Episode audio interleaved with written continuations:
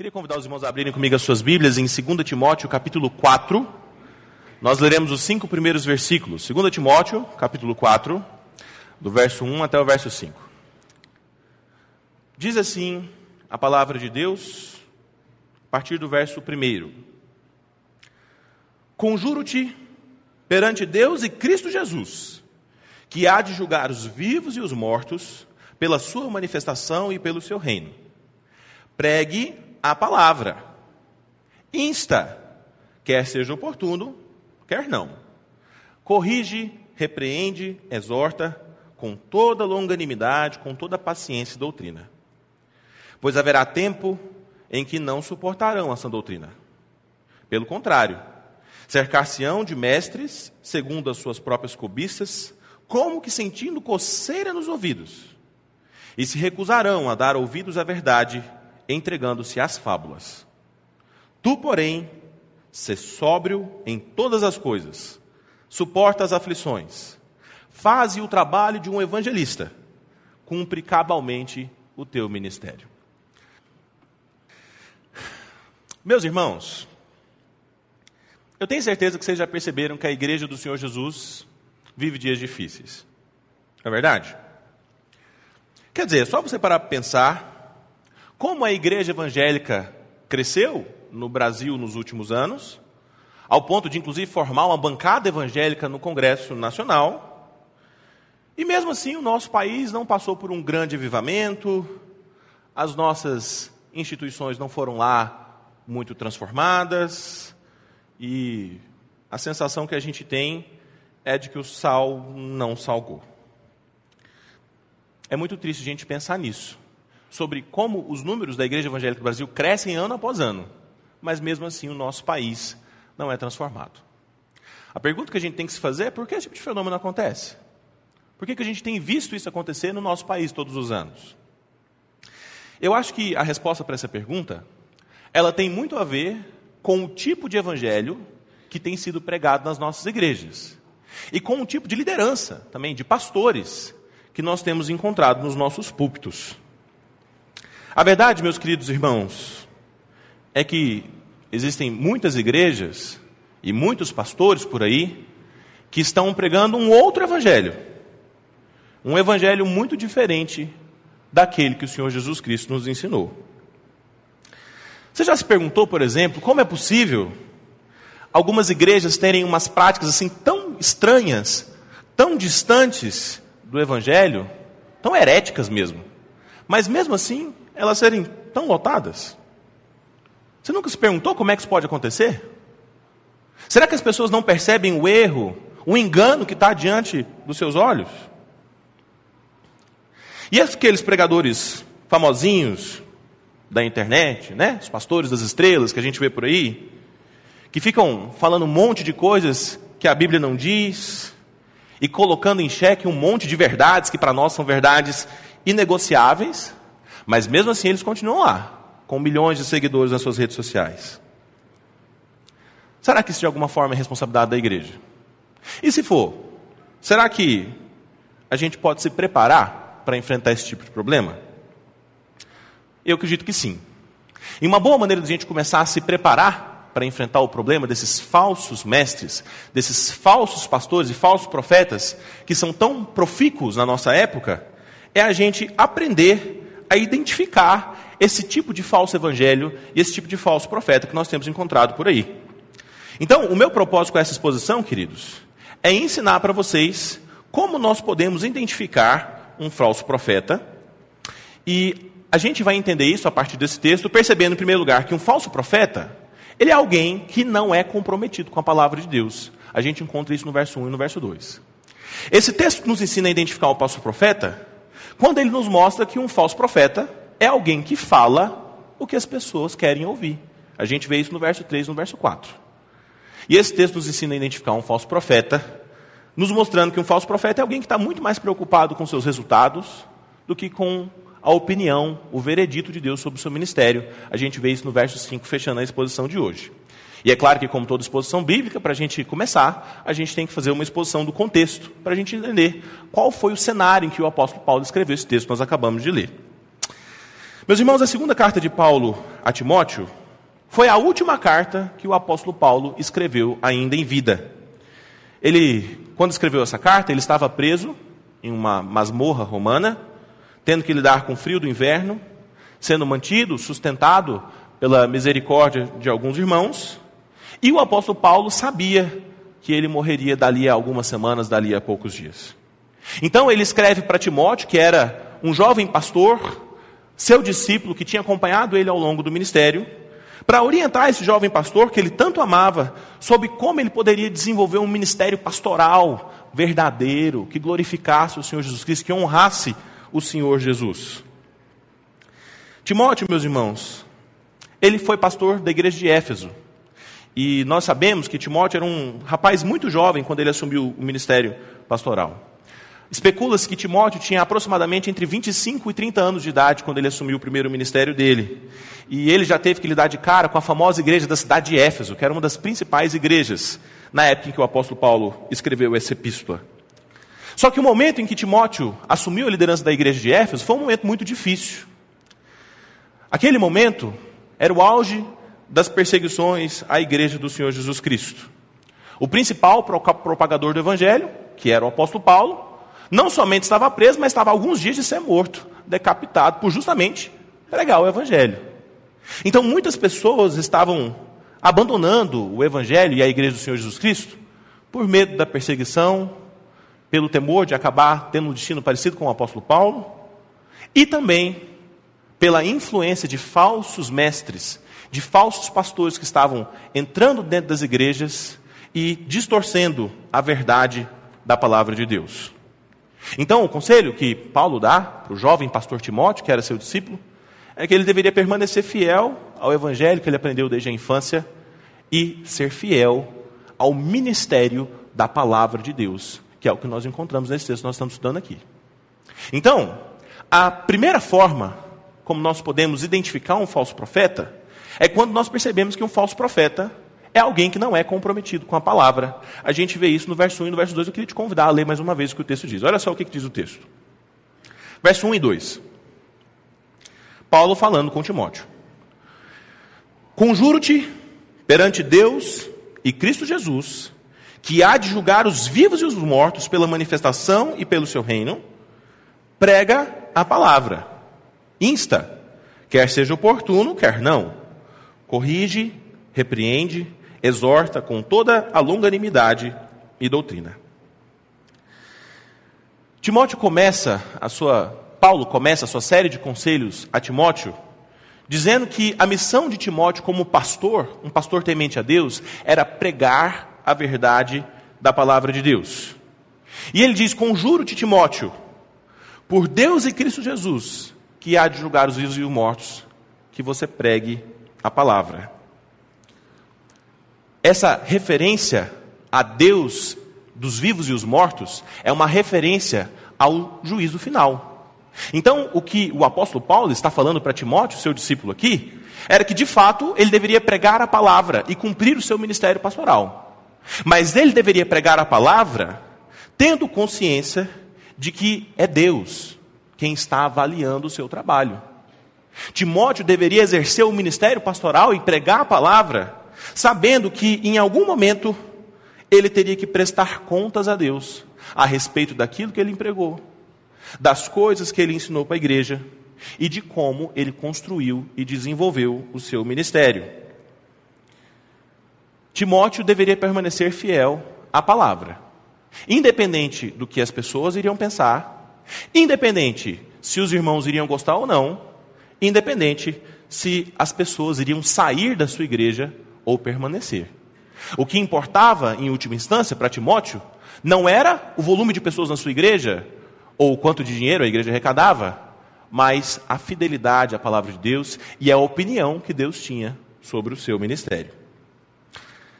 A segunda coisa que Paulo orienta a Timóteo aqui nesses dois primeiros versículos que nós acabamos de ler, é que havia um conteúdo a ser pregado. Perceba que ele diz para Timóteo que Timóteo deveria pregar a palavra.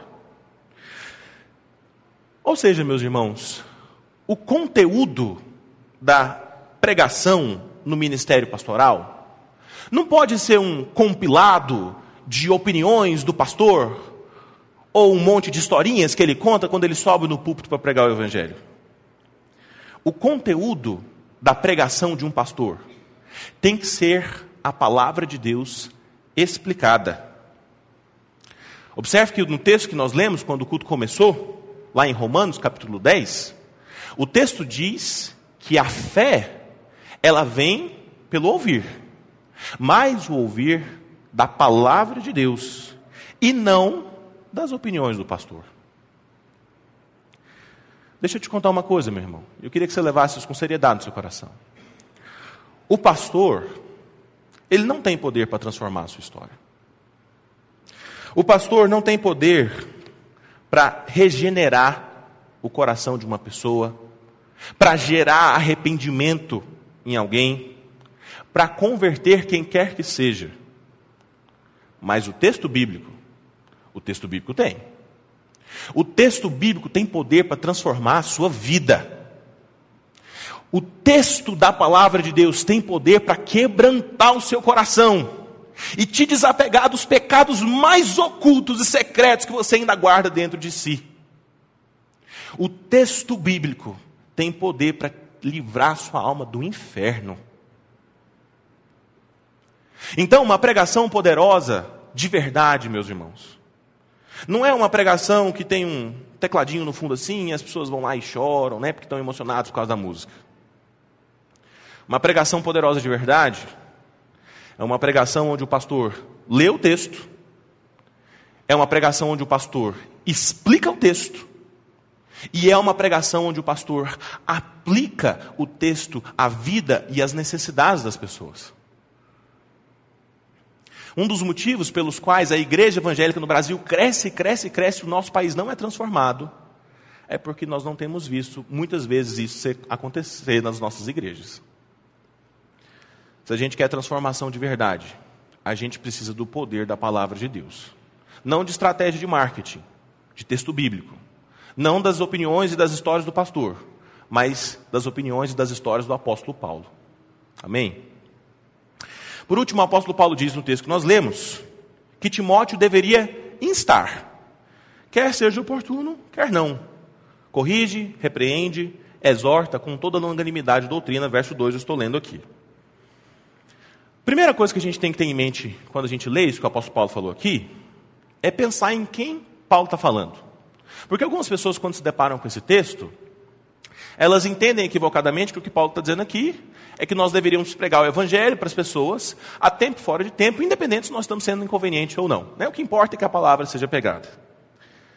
Mas isso é uma percepção equivocada. Não é isso que tá, Paulo está falando aqui. Até porque Paulo está orientando Timóteo em relação à igreja.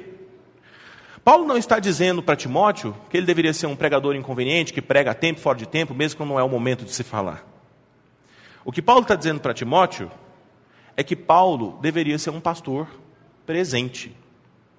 A palavra insta, no original em grego, tem a ver com prontidão, com marcar presença, tem a ver com comparecer na vida da igreja estar perto dos irmãos, acompanhar as suas falhas, os seus erros doutrinários, corrigir com toda a paciência, com toda a doutrina. Em outras palavras, pastor tem que ter cheiro de ovelha, tem que caminhar com as pessoas que fazem parte do seu ministério. Tinha muita gente que estava sendo desviada do caminho da fé na igreja de Éfeso, porque falsos mestres estavam se aproximando das ovelhas e ensinando coisas erradas. Mas Timóteo deveria combater isso se aproximando das pessoas e corrigindo, ensinando, pastoreando com toda paciência. Essas são as marcas de um verdadeiro pastor aprovado por Deus. É alguém comprometido com a palavra, que prega e explica aquilo que o texto bíblico diz, que acompanha as ovelhas, que tem cheiro de ovelha, que caminha junto com as ovelhas. Assim é um pastor aprovado. Agora, se essas são as marcas de um pastor verdadeiro, as marcas de um falso pastor, de um falso profeta, são justamente o contrário disso. Um falso profeta é alguém que não tem compromisso com a verdade da palavra de Deus.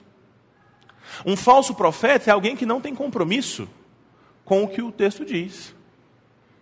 E aí a gente encontra um monte de pregadores na nossa época que eles abrem um texto, eles leem o texto, eles saem do texto e eles nunca mais voltam para o texto. Né?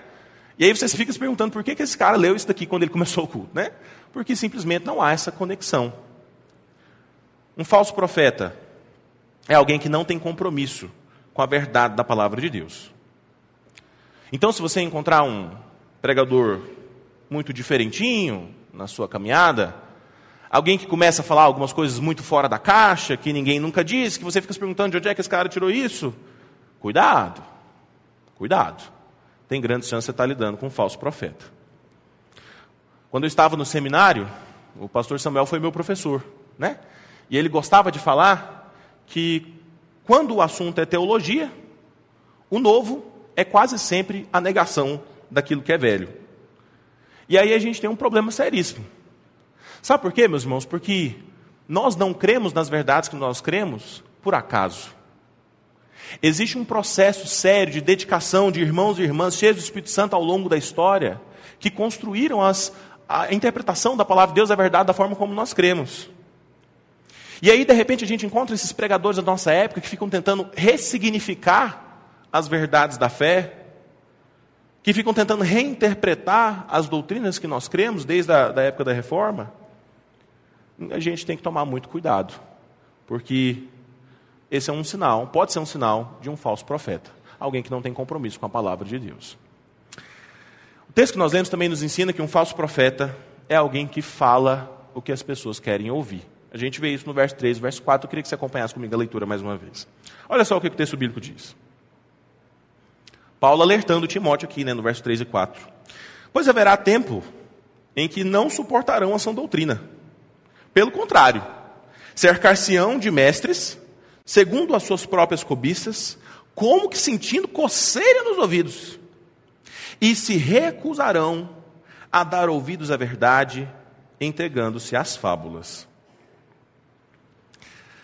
Aqui, meus irmãos, nessa segunda parte do texto, a gente encontra uma coisa muito interessante que o apóstolo Paulo fala, que seria característico dos últimos dias. E é a ideia de que as pessoas dos últimos dias, elas não suportariam a sã doutrina. E ele diz mais. Ele diz também que as pessoas dos últimos dias, elas se recusariam a dar ouvidos à verdade, preferindo dar ouvidos a fábulas, a historinhas. Observe que não é um problema de epistemologia. Esse não é um problema do tipo assim que as pessoas não entenderam qual que era a mensagem da verdade. Não é que elas não sabiam qual que era a verdade da palavra de Deus. Era muito pior. Eram pessoas que sabiam que o que a palavra estava dizendo era a verdade, mas elas sentiam um conselho nos ouvidos e simplesmente decidiam não escutar. Em outras palavras, uma das características nas igrejas dos últimos dias é que as pessoas prefeririam ir atrás de falsos mestres, de falsos pastores, que pregam exatamente aquilo que elas gostam de ouvir. Elas escolhem falsos profetas e falsos pastores, porque essas pessoas preparam mensagens de acordo com a maldade do seu próprio coração. Então você observa que essas pessoas são pessoas que abriram mão do Deus verdadeiro para seguir a um Deus que é feito à sua própria imagem e à sua semelhança. Não é o Deus das Escrituras que essas pessoas estariam servindo. É um Deus criado de acordo com meus apetites. Pode até ser que esse Deus, em alguma medida, se pareça com o Deus verdadeiro. Tem lá algumas características semelhanças, até usa uns textos parecidos. Mas, na verdade, é um Deus que fala coisas de acordo com aquilo que eu gostaria de ouvir. E aí a gente começa a entender por que, que existem tantos falsos pastores e por que, que existem tantos falsos profetas com igrejas lotadas por aí. Esses pastores só existem, meus irmãos, porque existem ovelhas que estão dispostas a comer esse tipo de alimento espiritual. Falsos pastores e falsos profetas só existem, meus irmãos, porque existem pessoas que estão dispostas a ouvir e dar palco para eles nas suas vidas. Tem gente disposta, desejosa de ouvir aquilo que o falso profeta fala. Tem gente desejosa de ouvir mensagens que falam aos seus corações corruptos, né? E aí, ao invés da gente reinterpretar a palavra de Deus de acordo com os nossos apetites, de acordo com o nosso coração, talvez o que a gente devesse fazer era abaixar a nossa cabeça e começar a se curvar às opiniões de Deus sobre as coisas. Não é Deus que tem que se curvar sobre o que eu penso sobre o dízimo. Não é Deus que tem que mudar as opiniões dele sobre o que ele diz sobre frequentar uma igreja. Não é Deus que tem que, ou a Bíblia, que tem que mudar o que ela diz sobre, por exemplo, a homossexualidade ou o sexo antes do casamento. Na verdade, somos nós. E o problema da humanidade sempre foi esse, meus irmãos. A, humanidade, a história da humanidade é uma história de Deus dizendo o que nós deveríamos fazer, e ao mesmo tempo a gente se virando para Deus dizendo assim: não, estou de boa, estou tranquilo, vou fazer as coisas do meu jeito aqui mesmo. Sabe como é que é, né? A questão é que esse texto aí que você me citou, ele tem diferentes interpretações. A questão é que não é exatamente isso que a Bíblia está dizendo. Tem um cara assim, assado, que diz isso daqui. No final das contas, as pessoas acabam vivendo as suas vidas dos seus próprios jeitos. Por último, a gente aprende aqui nesse texto que um falso profeta é alguém que está mais preocupado com os seus resultados do que com a avaliação de Deus do seu ministério. A gente vê isso no verso 5. Eu queria ler com vocês o último versículo do nosso texto de hoje. Diz assim a palavra de Deus: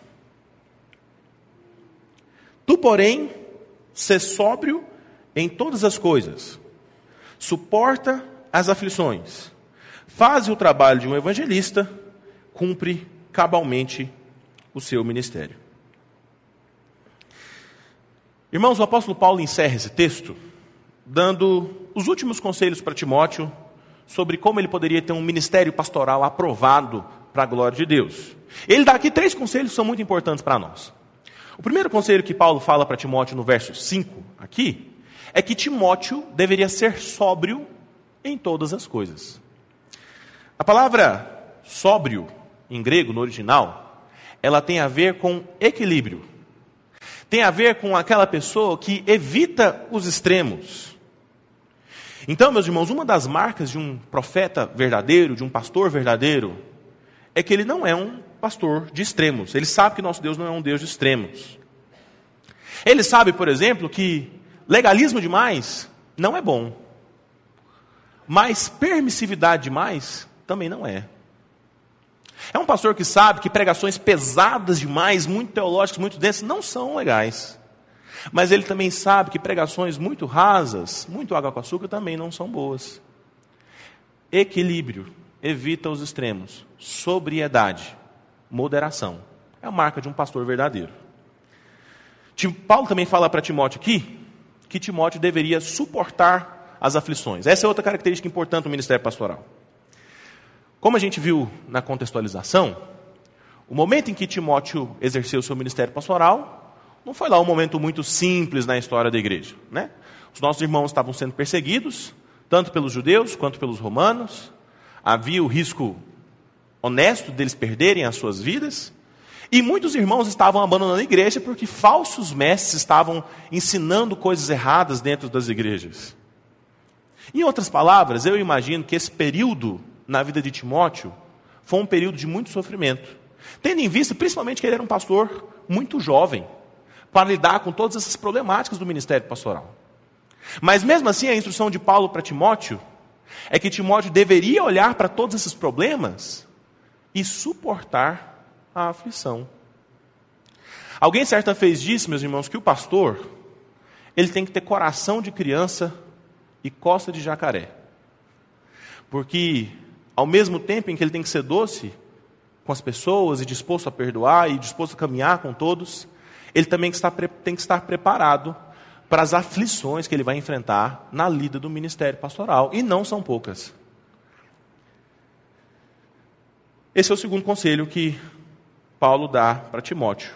suporta as aflições, suporta as pessoas que estavam desviando da fé, suporta as pessoas que estavam dando ouvidos aos falsos mestres, suporta os falatórios, suporta as pessoas que estavam saindo da igreja, suporta as aflições.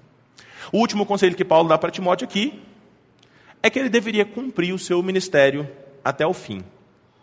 A palavra aqui ela aparece no imperativo. É uma ordem do apóstolo Paulo. Paulo está dizendo para Timóteo que, apesar das dificuldades e do desânimo que esse jovem pastor teve que enfrentar na sua vida, ele deveria saber que o seu trabalho no Senhor não era em vão. Ele deveria cumprir o seu ministério até o fim. Independente do falatório, independente das coisas que estavam acontecendo dentro da igreja, ele deveria seguir até o fim.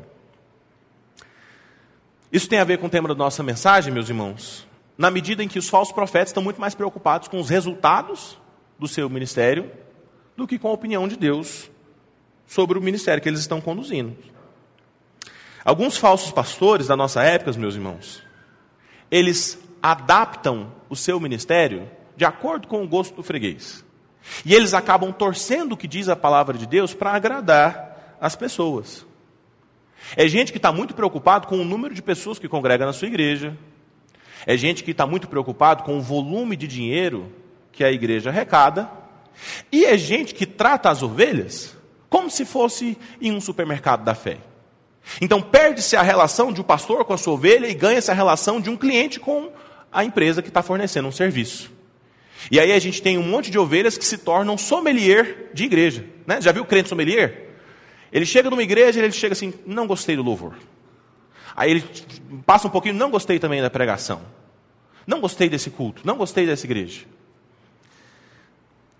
A gente tem que tomar cuidado com isso, porque culto não é alguma coisa que a gente consome. Culto é alguma coisa que a gente oferece. Culto a gente presta ao Senhor.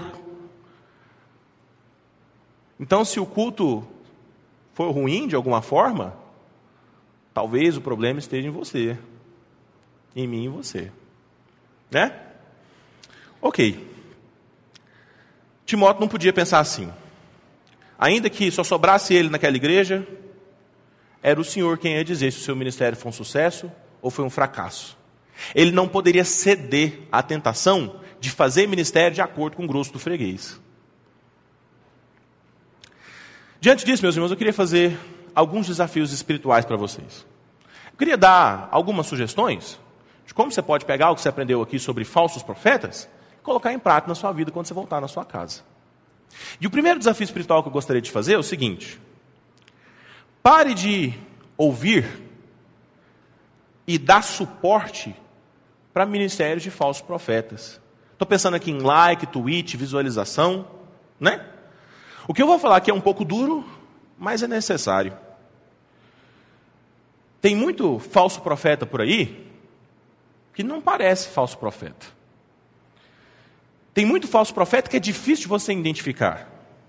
É gente que fala bonito, gente que tem um discurso profundo, gente que até fala algumas verdades da fé. O problema é que no meio da verdade também passa uma mentira, passa negociação de verdades que são inegociáveis para nós. E aí a gente fica consumindo conteúdo desses pregadores. De repente você já até compartilhou alguma coisa deles na internet. Sendo que, na verdade, a gente tem tantos bons pregadores para a gente ouvir e compartilhar. Meu irmão, sinto te dizer, mas provavelmente você não vai ler nem metade dos livros que você tem na sua biblioteca. Nosso tempo na terra é limitado. Por que, que a gente vai gastar o nosso tempo, a nossa energia, o nosso engajamento nas redes sociais, dando palco para falsos pregadores? Sendo que a gente tem excelentes pregadores que a gente pode ouvir. A gente precisa parar de dar palco para esses falsos pastores nas redes sociais. O segundo desafio espiritual que eu gostaria de fazer é o contrário do primeiro. Se no primeiro você precisa parar de dar ouvido para esse povo, no segundo você precisa começar a consumir.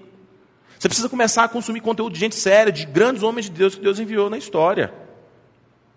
A gente precisa começar a assumir um comportamento mais intencional em relação ao nosso crescimento espiritual. A gente precisa ser mais intencional em relação à nossa vida com Deus. Ler mais livros, ouvir bons sermões, participar da escola bíblica dominical. Meus irmãos, vocês têm noção do privilégio que você tem de fazer parte dessa igreja? Você tem noção do privilégio que é poder fazer parte da escola dominical da igreja de Anápolis? Você sabia que nesse momento tem uma turma de escola dominical que te ensina a lidar com a ira? Mas você não precisa disso, né? Você é calminho, mansinho, tranquilo? Claro que não, né, irmãos? Todos nós sofremos com isso todo dia. Mas a gente gosta de dormir até mais tarde. Você sabia que esse mês passado teve uma turma na escola dominical específica para mulheres? Que nesse momento, por exemplo, a minha turma na escola dominical, nós estamos fazendo um, literalmente um curso de teologia do começo até o fim. Que a gente já estudou hermenêutica, teologia do Antigo Testamento, do Novo, cosmovisão, estamos vendo apologética. Semestre que vem é teologia sistemática. E a gente prefere ficar na nossa cama. E aí eu insisto com as minhas ovelhas dos jovens, falo com um, falo com o outro, pego no pé. Vem EBD, você precisa crescer. Você está perdendo. Mas não vem. Fica na cama. Gosta de dormir. A gente precisa ser mais intencional no nosso crescimento espiritual, meus irmãos. A gente não precisa achar que a gente ficar parado, a gente vai crescer, não. Crescimento envolve intencionalidade. Deus te deu o privilégio de fazer parte de uma igreja maravilhosa como essa. Não desperdice essa oportunidade, não. Amém? Por último, eu queria. O último desafio espiritual que eu queria fazer aqui para a gente encerrar a nossa pregação é o mesmo desafio espiritual que Paulo fala para Timóteo aqui. Paulo termina o texto dizendo para Timóteo cumprir o seu ministério até o fim. Nós também, meus irmãos, precisamos cumprir o nosso ministério até o fim. Eu sei que talvez você está engajado em algum ministério aqui na nossa igreja e tenha enfrentado dificuldades. É possível que você tenha ouvido comentários muito negativos a respeito do trabalho que você tem feito aqui nessa igreja. É possível que pessoas tenham feito coisas pelas suas costas que te magoaram demais da conta. Mas eu queria repetir as palavras do apóstolo Paulo para você aqui hoje. Cumpra o seu ministério até o fim. Você não está nessa igreja por causa das pessoas. Você está nessa igreja por causa do Senhor. Você não dedica o seu tempo, o seu trabalho, o seu esforço no seu ministério, as noites que você fica sem dormir, toda aquela coisa que você dedica por causa das pessoas. Você faz isso por causa do Senhor. E independente do que as pessoas falem ou façam de, a seu respeito, você vai continuar fazendo, porque você não está fazendo para as pessoas, você está fazendo para o Senhor. Amém? Cumpre o seu ministério até o fim. Desanima não. Segue firme. Dedica. Porque no Senhor o nosso trabalho não é em vão. Amém? Vamos orar, meus irmãos, encerrar a nossa pregação de hoje? Deus Santíssimo, obrigado, Pai, por essa igreja maravilhosa. Obrigado pelo privilégio que nós temos de fazer parte da Igreja Anápolis que é uma igreja séria, com um conselho sério, com pastores sérios, que pregam a verdade da palavra de Deus, que tem estruturas de crescimento maravilhosas. Ajuda-nos, Deus, a correspondermos de maneira justa ao Senhor em cada uma dessas áreas. Levanta a gente aqui, Deus, para participar dos ministérios, para se envolver, para engajar, para servir, para usar os seus dons e talentos para o crescimento do reino do Senhor. Desperta nos nossos irmãos o desejo, a necessidade de crescer com Jesus. Tira a gente do comodismo, porque a gente precisa aprender mais do Senhor. Ajuda no Senhor Jesus, porque se for depender do nosso coração, a gente está enrolado. Tenha misericórdia de nós, Senhor. Abençoa os nossos ministérios. Abençoa a nossa escola dominical. Abençoa os púlpitos dessa igreja. Abençoa, Deus, cada um dos irmãos que frequenta esse lugar. E nos livre, meu Pai, do pesadelo de seguirmos e darmos ouvidos a falsos profetas. Em nome de Jesus Cristo. Amém.